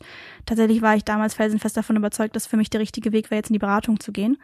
Ähm, und hatte dann im, im Greenhouse ähm, das Angebot bekommen, hey, du bist doch jetzt eh irgendwie noch am Bewerben und in der Übergangsphase. Wir haben ja jetzt ein Projekt, drei Monate, ähm, willst du da nicht als Project Mhm. Lead das übernehmen ähm, für die, ja, für die Übergangsphase, was auch immer dann danach passiert. Und es war ein richtig cooles Projekt, wo ich total Bock drauf hatte, ähm, wo ich mich dann relativ schnell bereit erklärt habe, das irgendwie für die drei Monate zu machen und zu sagen, ja klar, ähm, das hier Werkstudentin war irgendwie das eine, aber jetzt mal so ein Projekt zu leiten, das ist irgendwie nochmal cool mitzunehmen als Erfahrung. Das, das mache ich jetzt mal. Und ähm, das war ein cooles Projekt damals mit äh, Lena zusammen. Die äh, hat äh, damals als Produktmanagerin bei Gruner gearbeitet und es wurde dann quasi ausgeliehen zum Greenhouse für dieses Projekt, um da mit mir die das, das zu machen und die, die Produktsicht da mit reinzubringen in dieses Projekt. Das ist sehr schnell, sehr früh losgegangen. Lena Heid, schöne Grüße an dieser Stelle. Unsere gemeinsame Bekannte, der, der, der Hub, um dieses Gespräch äh, in die Wege zu leiten. Ähm, genau, mit Lena zusammen, ähm, die kam dann relativ flott, nachdem ich gesagt habe, ja, ich mache das irgendwie auch dann dazu. Ähm, und dabei, da ging damals, das war so ein Technologieprojekt, also Research and Development, irgendwie eigentlich nicht so das klassische Projekt, was wir damals irgendwie sonst so gemacht hatten, ähm, weil es keine echte Idee gab, sondern einfach nur diese Technologie, die wir ausprobieren wollten und Mhm. irgendwie gucken wollten, ob wir da irgendeine Idee finden. Fand ich total spannend, weil es irgendwie anders war und ähm, dann auch relativ schnell gemerkt, dass das, was man so als Werkstudent mitbekommt, halt nur irgendwie ein ganz, ganz kleiner Teil der Wahrheit ist und dass dieses, ja, so ein Projekt von Anfang an zu machen ähm, und dann durchzuziehen und in jedem Thema, was eigentlich in so einer, in so einer Findungsphase passiert, die Finger drin zu haben, ähm, hat mir extrem viel Spaß gemacht. Ähm, hab mich parallel halt auch beworben und auch echt gute Gespräche geführt und auch irgendwie da dann ein Angebot gehabt, was total spannend war. Ähm, und dann kam halt der damalige Managing Director vom Greenhouse irgendwie dann aber zu mir und meinte, ob ich nicht dann vielleicht doch auch das nächste Projekt machen möchte. Mhm. Ähm, und da hatte ich, also die Entscheidung war dann, okay, gehe ich jetzt irgendwie in die Beratung und ähm, mache irgendwie einen coolen Schritt in meinem Lebenslauf oder mache ich hier das, wo ich weiß, das macht gerade richtig viel Spaß ähm, und ich kann irgendwie hands-on so, so Themen entwickeln, Produkte entwickeln und ähm, Geschäftsmodelle ausprobieren. Ähm, und die Entscheidung war relativ schnell gefällt, dass ich das irgendwie weitermachen will, Mhm. weil das mir dann in der, in der Vollzeitzeit dieser drei Monate nochmal ganz andere Aspekte da mitgebracht hat und ähm, ja, vielleicht auch ein bisschen von, von Lenas Input, ähm, wie man über diese Themen nachdenken kann, äh, da auch geholfen haben. Mir, ja, das hat einfach extrem viel Spaß gemacht und ähm, ich hatte dann schnell, Blut fürs Produktmanagement geleckt. ja, auf jeden Fall auch, auch einfach für dieses Hands-on mit dabei sein und das mitentwickeln. Und ich hatte halt auch die Befürchtung, dass wenn ich jetzt in die Beratung gehe, dass ich dann halt eher die nächsten zwei Jahre Präsentationen baue. Mhm. Und das, Das ähm, so. das wäre auch so gewesen. Und ähm, diese Zeiten, diese Zeit als, als Project Lead im Greenhouse, ähm, da hast du, da habe ich halt so viele Projekte einfach von, von einer Idee über äh, Research, Discovery und dann irgendwie halt einen Prototyp zu bauen ähm, gemacht, wo man dann von ja, dieses, diesen ganzen Produktentwicklungsteil, aber auch Geschäftsmodell irgendwie aufmalen und einen Businessplan entwickeln, wie das am Ende funktionieren könnte. Ähm, Marketing selber machen, um irgendwie zu gucken, Mhm. wie man das dann irgendwie da ausprobieren kann und testen kann und einfach alle diese Bereiche irgendwie meine, meine Finger drin gehabt und ähm, das hat mir, das war einfach ein perfekter Einstiegsjob, um einfach das alles kennenzulernen. Ja, dann äh, kann sich Gruner und Ja, glaube ich, glücklich schätzen, dass sie dich zu dem Zeitpunkt von der Beratung abhalten konnten. Ja, und ich habe mir damals auch gesagt, okay, ähm, du entscheidest dich jetzt halt hier zu bleiben, ähm, weil du da Lust drauf hast und weil du das Gefühl hast, du lernst hier unfassbar viel. Und ich habe mir auch damals vorgenommen, ähm, sobald du mal das Gefühl hast, du hast drei, vier Wochen lang wirklich nichts Neues dazugelernt, dann kannst du ja immer noch woanders hingehen. Mhm. Und ist bisher nicht passiert. Bin immer noch da. Ja, okay. Jetzt habe ich, ich, du, du hast äh, gerade ganz viel über deinen Job geredet und ich sehe immer so ein Leuchten in deinen Augen, wenn du äh, davon erzählst, was du so machst und da ist, da ist so ganz viel Begeisterung rauszuhören und rauszusehen. Ähm, nichtsdestotrotz, schwierige Frage dann vielleicht äh, mit, mit so viel Leuchten in den Augen. Gibt es so Momente, wo du dich schlicht überfordert fühlst? Also ja, es gab schon immer mal wieder so Momente. Ähm, einen kann ich ganz, äh, habe ich ganz klar vor Augen. Der war aber jetzt nicht in dem Job, den ich jetzt habe und auch nicht im Greenhouse. Das war viel früher. Mhm. Ähm, ich habe ja vor dem MBA auch schon mal tatsächlich am Mutterschiff äh, ein mhm. Praktikum gemacht. Ähm, damals im, äh, in der Marketingabteilung für Eventmanagement. Mhm. Und da hatten wir ein ganz großes Projekt, wo wir ein vor Ort, ähm, ja, so ein, so ein Wochenende für Kunden war das, glaube ich, ähm, ähm, organisiert haben, ähm, was in, ja, in einem Hotel ganz woanders stattgefunden hat, wo man dann hinfliegen musste und alles. Mhm. Und ähm, am Vorabend dieser Veranstaltung ähm, ist dann die eigentliche Projektleiterin, mit der ich da zusammen hin sollte, um das halt mit zu betreuen, ähm, hat sich dann halt krank gemeldet und konnte nicht mit. Mhm. Und die News waren dann, ähm, wurden dann irgendwie alle Krisensitzungen im Meetingraum und ähm, dann hieß es halt, okay, Anna, du fährst da jetzt hin und du machst das jetzt. Ähm, und da ist no dann irgendwie, ja. also so anderthalb Tage später halt noch jemand dahergekommen. Aber das, in diesem Moment war ich heillos überfordert. Mhm. Ähm, und das, das war ein schwieriger Moment, aber ich bin, glaube ich, sehr daran gewachsen. Ähm, und hat auch alles super funktioniert und war auch alles perfekt vorbereitet. Und das war ein richtig cooler, richtig cooles Event dann. Und ähm, aber das war wirklich ein Moment, wo ich dachte, okay, ich muss jetzt da auch noch dann mich jetzt hier ins Taxi setzen zum Flughafen, dann da alleine hinfliegen und dann soll ich das alles managen vor Ort. Ihr habt doch einen an der Waffel. Und wie, wie hat sich Überforderung gezeigt? Wie hat sich, wie bist du, wenn du überfordert bist? Ähm, ich glaube, also es ist danach nicht nochmal passiert, so extrem, aber da bin ich erstmal in Tränen ausgebrochen. Ähm, in dem Meeting? In dem Meeting. Es war ein super, super toller Moment. Äh, wenn ich darüber nachdenke, im Nachhinein ist mir das auch extrem peinlich.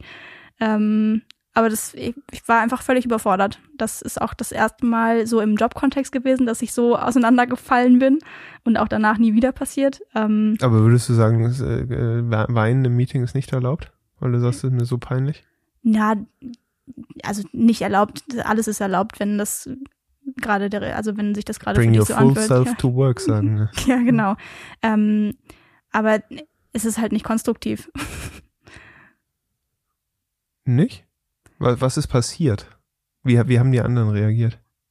Ähm, ja, so, einige waren überfordert davon, glaube mhm. ich auch. Ähm, aber im Großen und Ganzen ging, haben wir halt nochmal einen Schritt zurück gemacht und irgendwie durchgesprochen, was jetzt eigentlich alles passieren muss und das irgendwie runtergebrochen und ähm, erstmal mir, mir eine kurze Pause gegeben, ähm, um das einmal zu verdauen und dann zu überlegen, okay, können wir das jetzt irgendwie alles so machen?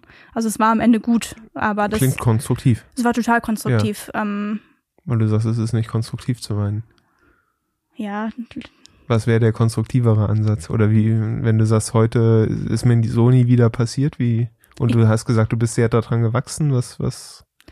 Ja, also konstruktiver wäre in dem Moment gewesen, glaube ich, wenn man, das musst du natürlich dann auch schaffen, wenn du so überfordert bist, den Schritt selber zurückzumachen und zu sagen, Moment, Leute, ich bin jetzt, das überfordert mich gerade, ich brauche mal kurz einen Moment und wir müssen die und die Themen irgendwie nochmal durchsprechen, um das, dass, dass, dass das für mich Sinn macht, gerade was wir hier jetzt vorhaben. Jetzt war ich nicht dabei, aber ich könnte mir vorstellen, dass dich keiner so ernst genommen hätte, wie in dem Moment, als du angefangen hast zu weinen. Ja, vielleicht.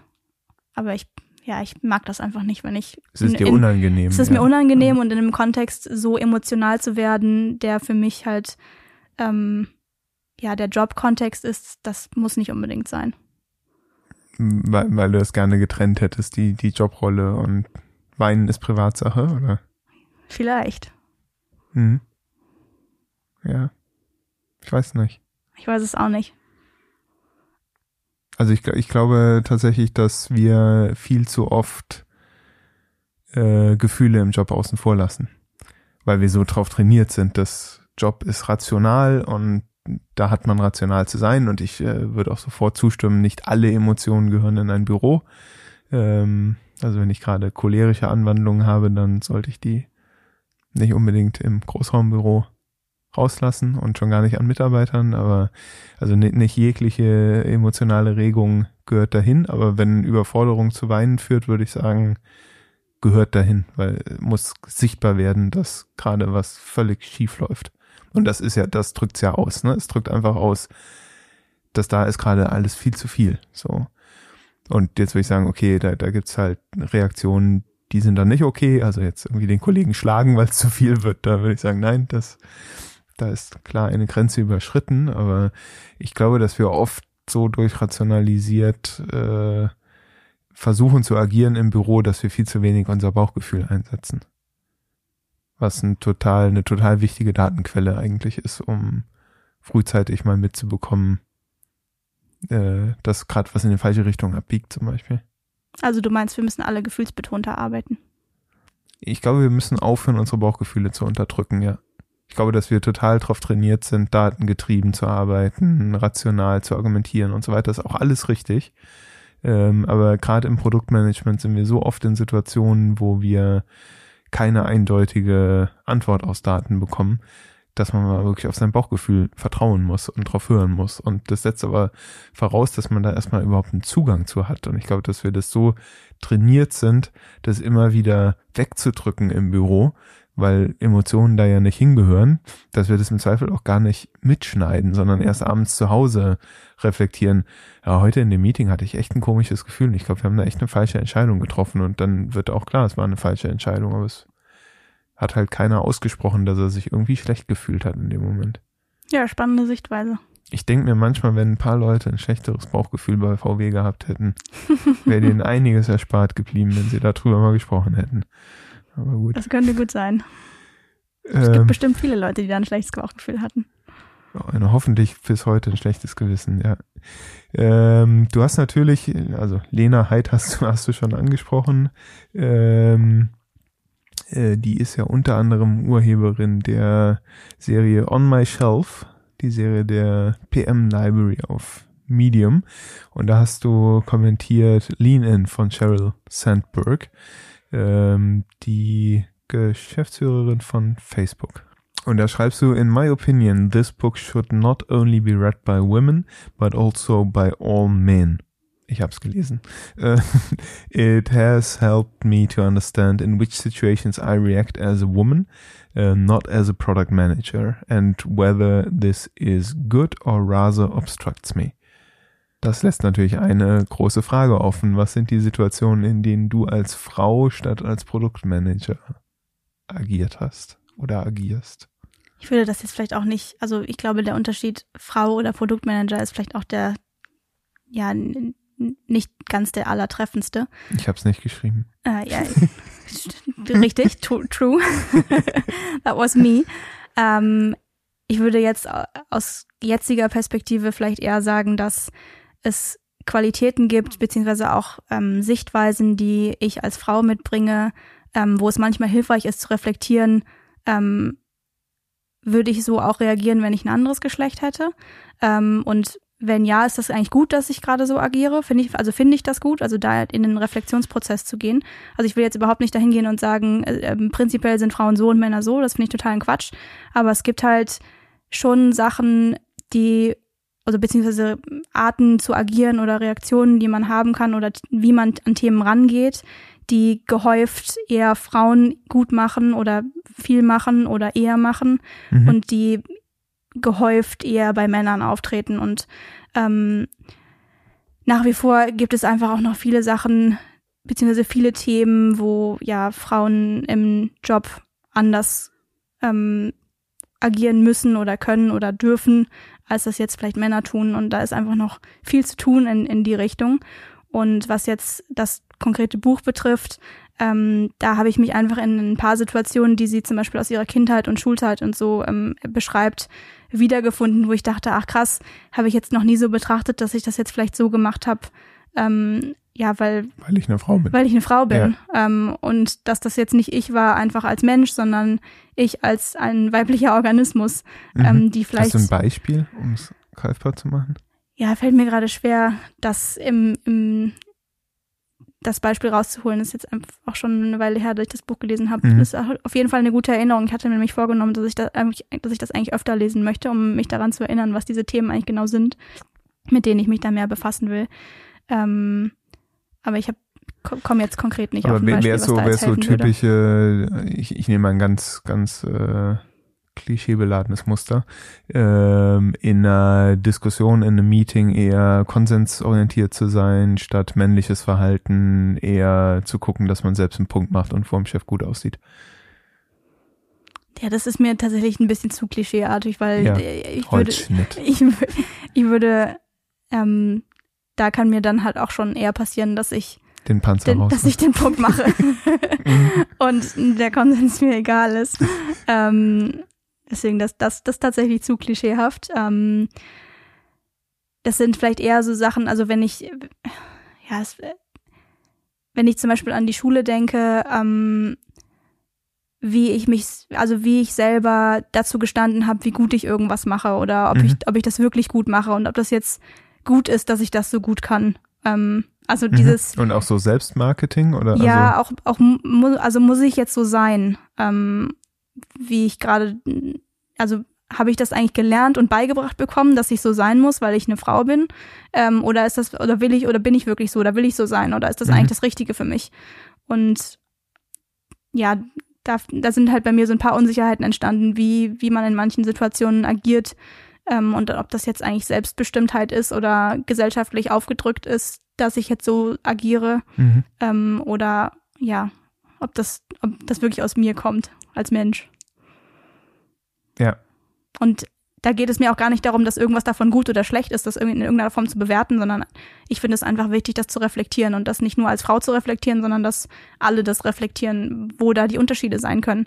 Und ich bin auch der Meinung, dass die Unterschiede, die es gibt, die, ja, die zu wissen und mit denen umgehen zu können ähm, und die auch einsetzen zu können, halt total hilfreich sein kann Mhm. und auch total ähm, konstruktiv für ein, für ein Team und auch wie man zusammenarbeitet, weil Sachen, die man an den Tisch bringt, als Mann oder als Frau halt oft vielleicht anders sein können, aber beide total wichtig und total bereichernd, wenn man sie halt wahrnimmt als das, was sie sind. Ja, da sind wir wieder bei der Diversität und den stärkeren Teams, wenn sie divers gestafft sind. Ja, genau das.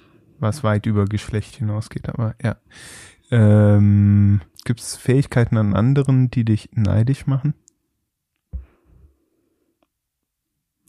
Mm, die ich vielleicht selber gern hätte. Mhm. Ähm, Bei mir ist es singen können. uh, Wenn Leute richtig gut singen können, dann denke ich, ah, würde ich auch gerne können. mir reicht meine Duschstimme. Mehr will ich da gar nicht können. ähm, ich glaube, also ich, ich fände es cool, wenn ich manchmal ein bisschen mehr Coolness bewahren könnte. Mhm. weil diese Emotionalität, wo ich eben meinte, das ist mir danach in der Form nie wieder passiert, ähm, die habe ich mir, glaube ich, trotzdem in, in einer gewissen Form bewahrt und bin halt immer sehr schnell positiv ausgedrückt leidenschaftlich dabei, ähm, irgendwas zu diskutieren oder einen Standpunkt zu vertreten. Ähm, da wäre ich manchmal, glaube ich, gern ein bisschen cooler bei, bei bestimmten Sachen. Ähm, aber wir haben ja eben besprochen, dass das eigentlich gut ist, wenn man Emotionalität mitbringt. Deswegen vielleicht überdenke ich das nochmal, ob ich das wirklich möchte. Ja, die ganzen coolen, allglatten Business-Kasper gibt's schon genug auf der Welt. Ähm, und ansonsten fände ich es cool, wenn ich, wenn ich so richtig, richtig geil tanzen könnte. Aber Salsa und Capoeira, Ja, also ich, ich kann schon tanzen, aber so welche so richtig fancy, wo du, also auch so, so Breakdance und Hip-Hop und so Sachen, Okay. die ich irgendwie noch nie gemacht habe, wo du einfach so eine Körperbeherrschung hast, wo du drauf guckst und denkst, so krass. Das, das kann ich gern, das fände ich richtig geil. und arbeitest du dran? Hm, Leider nein. Weil, irgendwie hat sich's nicht mehr ergeben in, in, in den letzten Jahren. Ich habe vor kurzem nochmal äh, einen Salsa-Kurs angefangen, ähm, um das nochmal aufzufrischen, was ich da gemacht habe, Mhm. aber das äh, war eher so an der Oberfläche gekratzt, um da wieder reinzukommen. Aber vielleicht muss ich das einfach nochmal weitermachen. was liegt sonst noch vor dir? Ganz, ganz viel auf jeden Fall. Was willst du erreichen? Mm, ich glaube, ich will vor allen Dingen erreichen, dass ich das, was ich jetzt gerade mache, nie verliere, nämlich Produkte zu bauen, wo ich das Gefühl habe, da kann ich echt einen Mehrwert mit stiften. Also da, da baue ich was und da mache ich was, wo ich wirklich das Gefühl habe, ich kann Menschen damit helfen und irgendwas da rausbringen, was irgendeinen Unterschied macht für irgendwen. Ähm, das finde ich total, also das gibt mir super mhm. viel auch in den Produkten, die wir gerade machen, äh, die wir gerade machen, wenn wir wieder ein Video von Nutzer und Nutzerinnen bekommen, die uns erzählen, dass wir ihr Leben verändert haben und dass sie noch nie so in sich ruhen, gesettelt sind und aus, aus irgendwas rausgefunden haben, was sie sonst nicht geschafft hätten. Mhm. Äh, das sind so Momente, wo ich sage, wo ich dann weiß, warum ich das mache. Und das ist mir auf jeden Fall extrem wichtig, dass, dass, dass ich das mir beibehalten kann. Ähm, und den anderen Aspekt, dass ich ja nicht nur die Produkte einen Mehrwert stiften, sondern dass ich einfach mit, mit Menschen arbeiten kann, ähm, mit denen ich wirklich gerne arbeite. Also die zwischenmenschlichen Beziehungen, die ich so gerne analysiere, dass die mir auch gefallen, mit denen ich da mhm. ähm, unterwegs bin. Und dass ich auch irgendwann später noch das Gefühl habe, ähm, dass mein Job Teil, der auch ein Teil von meinem Leben ist, der mir genauso viel Spaß bringt wie, wie andere Teile und der, den ich nicht nur mache, weil irgendwie Geld reinkommen muss, sondern weil es mir wirklich, weil es, weil es mir was bringt, weil es, weil ich da Bock drauf habe und weil das Themen sind, für die ich brenne. Das ist auf jeden Fall ein, ein guter und ein hoher Anspruch, ja. Ähm, was lernst du gerade? Ähm, ich lese gerade wieder mal ein neues Buch.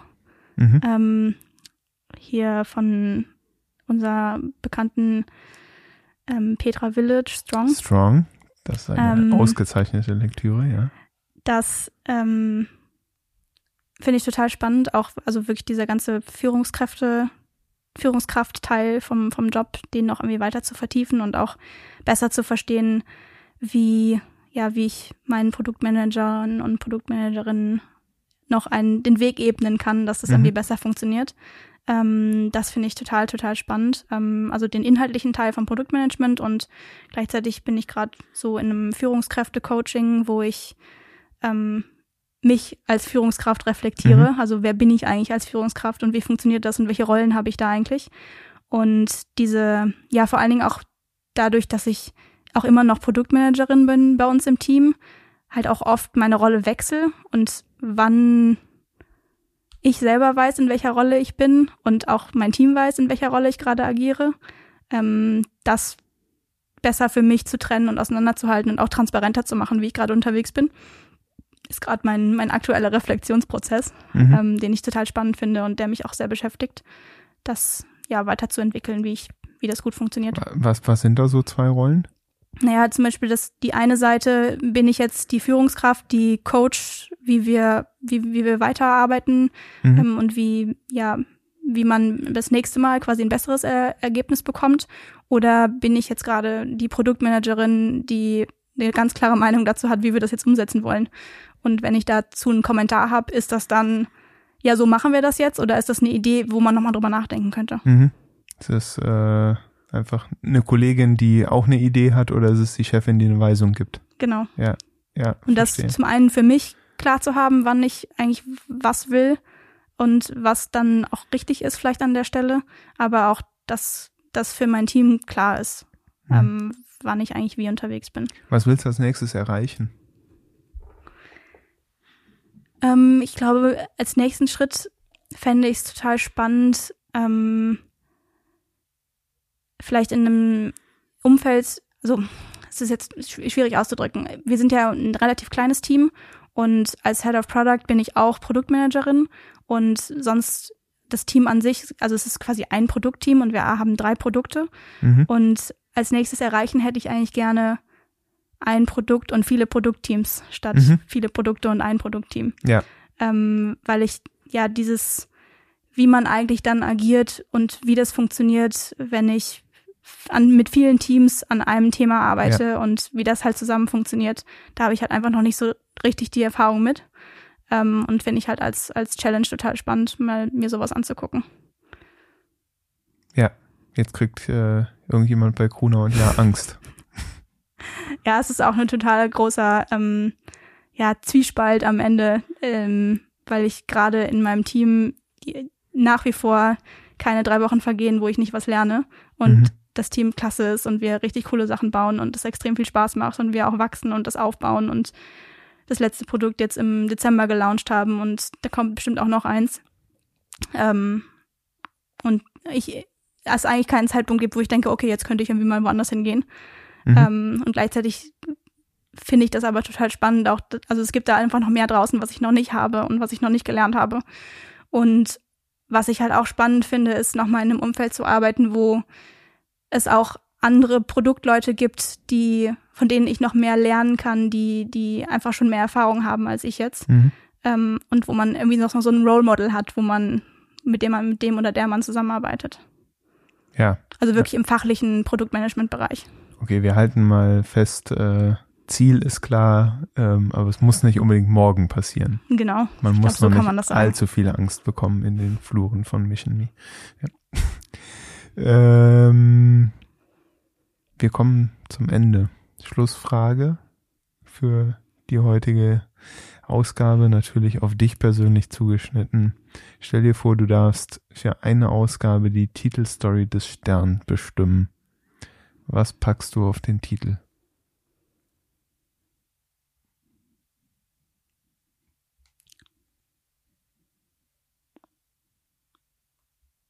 Ganz, ganz lange Pause. ähm, vielleicht besser schlafen und wie das funktioniert. Und dann äh, im, im, im Content-Teil ist es dann die Werbung für eure App, oder? Ja, genau. ja. Na gut. Das ist jetzt sehr, sehr teambezogen. Ich hätte jetzt natürlich auch irgendwas sagen können, was, wie ich jetzt als nächstes die Welt verbessern möchte. Und ähm, aber das tun sie auch eh schon auf dem Cover. Also die Initiative vor kurzem von den Kolleginnen von Brigitte, dass Elternschaft als an, ins Antidiskriminierungsgesetz muss und solche Themen, die sehe ich natürlich auch gerne auf dem Sterntitelblatt, aber das kriegen die schon selber ganz gut hin. Okay, dann musst du dich da nicht drum kümmern. Und wenn alle auf der Welt gut ausgeschlafen wären, wäre die Welt ja vielleicht auch eine bessere. Definitiv. Vielen, vielen Dank, dass du da warst. Vielen, vielen Dank, dass du mich und uns mitgenommen hast auf eine Reise durch dein Leben. Vielen Dank, dass ich hier sein durfte und vielen Dank für die spannenden Fragen und die Bilderreise in meine Vergangenheit, wo man doch immer wieder schmunzeln muss, was man da so findet und finden kann.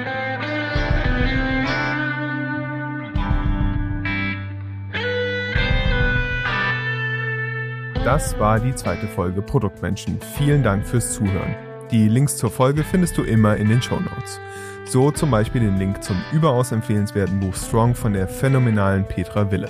An Petra kommt man in der Produkt-Community ja ohnehin nicht vorbei und so bin ich stolz verraten zu dürfen, dass sie auch in der ersten Staffel Produktmenschen vorbeischauen wird.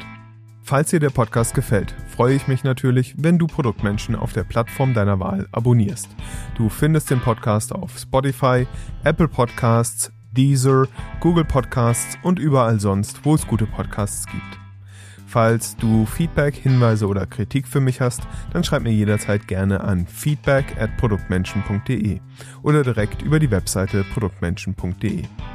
Auf Twitter findest du den Podcast unter @produktmenschen und der Instagram-Account heißt ebenfalls einfach Produktmenschen. Lass mich gerne auch wissen, wen du dir als Gast im Podcast wünschen würdest. Ich wünsche dir eine erfüllende Woche und freue mich, wenn du nächste Woche wieder dabei bist. Bis dahin.